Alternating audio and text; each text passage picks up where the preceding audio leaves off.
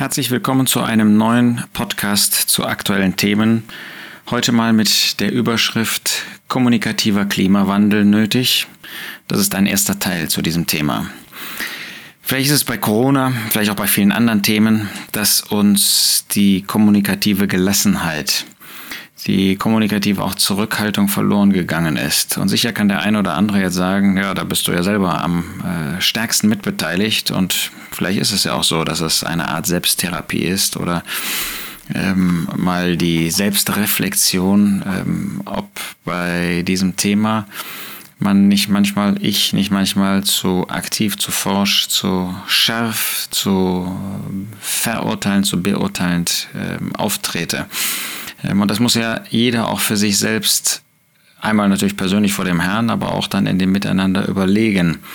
Ähm, verachte ich jemanden, so wie das in Römer 14, 15 in natürlich konkretem, sehr besonderem Zusammenhang steht, verurteile ich jemanden für seine Haltung, ähm, fühle ich mich selber verurteilt durch die Haltung eines anderen und kreide es ihm an, verurteilt er mich wirklich, ähm, drückt er das auch so aus, das sind alles so Dinge, die in dem Miteinander eine Rolle spielen. Es ist ja leichter, an, am eigenen Ort miteinander zu sprechen, wo man im äh, ständigen Austausch ist, sich auch sieht, ähm, als in einem weiter entfernten Bereich, wo man sich vielleicht nicht so sieht und äh, dann nur voneinander hört, was jemand sagt, gesagt haben soll, geschrieben hat, geschrieben haben soll, gemacht hat, gemacht haben soll. Und da ist es doch gut, sich noch einmal auf ein paar Gedankenanstöße, ähm, die ich mir selber sagen will, die wir uns sagen können. Das heißt, Gottes Wort sagt sie uns, darauf zu besinnen. Zum Beispiel Römer 12, Vers 10. In der Bruderliebe seid herzlich zueinander, in Ehrerbietung geht einer dem anderen voran. Man kann sich fragen, inwiefern man wirklich in Situationen, wo es auch um die Wahrheit geht oder gehen mag, wo es auch um Grundsätze geht oder gehen mag, inwiefern man da wirklich durch Liebe geprägt ist, dem anderen das Beste unterstellt, die richtige, die beste Gesinnung, inwiefern man wirklich bereit ist, ähm, nicht nur von sich selbst zu meinen, dass man das aufrichtig und ernsthaft und sorgfältig prüft, sondern das auch jedem anderen, mit dem man zu tun hat, ich spreche von Gläubigen, zuzubilligen, zuzugestehen, ja, äh, im positiven Sinn auch äh, davon auszugehen. Nehmen wir einen zweiten Versabschnitt, Epheser 4. Ich ermahne euch nun, ich der Gefangene im Herrn, dass ihr würdig wandelt der Berufung, mit der ihr berufen worden seid, mit aller Demut und Sanftmut, mit Langmut einander ertragend in Liebe, euch befleißigend, die Einheit des Geistes zu bewahren in dem Band des Friedens. Hier geht es ja nun um ein eindeutig ähm, grundlegendes Thema der Einheit des Geistes, aber da wird uns gezeigt, in was für einer Haltung, in was für einem Miteinander man bei diesem Thema handeln soll. Mit Demut. Nein, nicht nur mit Demut, sondern mit aller Demut. Nur einer konnte sagen, ich bin von Herzen demütig, das war der Herr Jesus. Für uns gilt, dass wir uns anspornen müssen, anspornen lassen müssen dass wir uns gegenseitig ermutigen sollten, mit aller Demut zu handeln, auch mit Sanftmut.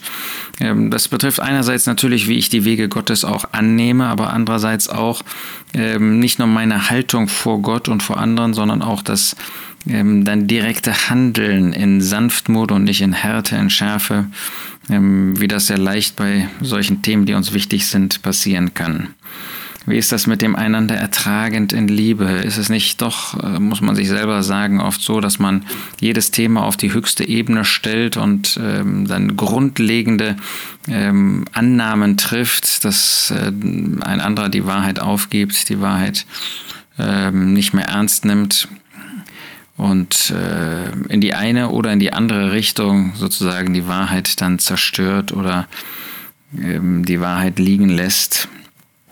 Mit aller mit Langmut, mit Langmut. Wie wenig sind wir langmütig, wenn wir daran denken, dass Gott in der Zeit Noahs 120 Jahre gewartet hat, bevor er mit dem Gericht kam und das über Gottlose, die sich 120 Jahre lang nicht bekehrt haben, die nicht bereit waren, umzukehren, obwohl die Botschaft durch Noah eine völlig klare war. Und das war ja nicht nur Noah, das äh, darf man ja nicht übersehen, dass äh, Henoch vorher durch die Prophezeiung, die uns erst im Judasbrief gezeigt wird, ja eine solche Botschaft auch gegeben hat. Also Noah stand gar nicht alleine mit dieser Botschaft. Schon vorher ist ganz deutlich geworden, dass Gott im Gericht eingreifen würde. Und man hat nicht gehört. Und trotzdem hat Gott 120 Jahre lang gewartet. Das ist schon erstaunlich, ähm, wenn man das dann auf sich selbst bezieht. Wie wenig bin ich bereit, ähm, einem anderen mal zuzugestehen, dass er auch ähm, über die Dinge nachdenkt und vielleicht ändert. Vielleicht muss ich mich ja selbst ändern oder wahrscheinlich muss ich mich in dem einen oder anderen Punkt auch korrigieren. Ähm, da, da darf ich ja immer, darf ich ja nicht nur von dem anderen erwarten, dass ich das tue. Ja, dann gibt es zum Beispiel noch Philippa 4. In Philippa 4 finden wir, ähm, was uns prägen sollte, auch bei allem, was wir bedenken, was wir miteinander besprechen. Im Übrigen, Brüder, Vers 8, alles, was wahr, alles, was würdig, alles, was gerecht, alles, was rein, was lieblich ist, alles, was wohllautet, wenn es irgendeine Tugend und wenn es irgendein Lob gibt, dies erwägt. Inwiefern sind wir wirklich solche, die in würdiger Weise, in lieblicher Weise die Dinge sehen und besehen ähm, und davon ausgehen schon ein hoher Anspruch, den der äh, Schreiber Paulus dort als Vorbild selber, ist er da mehr das Beispiel als der Apostel uns vorstellt und für uns die Frage sich stellt, inwiefern wir das dann auch verwirklichen, dieses Licht des Wortes Gottes ähm, auf uns, auf unsere Unterhaltung, auf unser Miteinander strahlen lassen. 1. Petrus 5, Vers 5 Ebenso ihr Jüngeren ordnet euch den Älteren unter, alle aber seid gegeneinander mit Demut fest umhüllt. Inwiefern ist die Demut wirklich wie so ein Stoff, der mich ganz umgibt, wie ein Mantel, der fest anlegt und ich nicht höher von mir denke. Das habe ich jetzt erfasst, das habe ich erkannt. Äh, äh, oft denken wir das ja nur, ob das dann auch wirklich so ist, ist dann noch eine ganz andere Frage. Inwiefern prägt das das Miteinander, kommunikativer Klimawandel?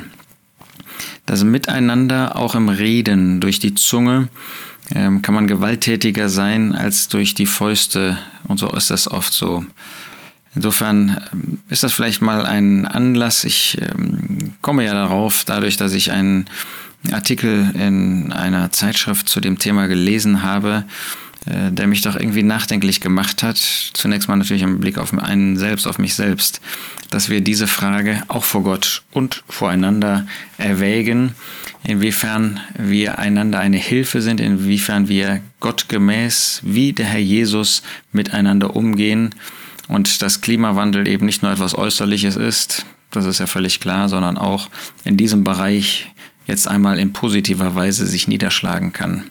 Wir wollen das vor dem Wort Gottes prüfen, wir wollen das vor dem Herrn prüfen und dann zu den Schlussfolgerungen kommen, die Gottes Wort uns deutlich macht. Dazu wünsche ich dir, wünsche ich uns allen Bereitschaft und auch Gottes Segen.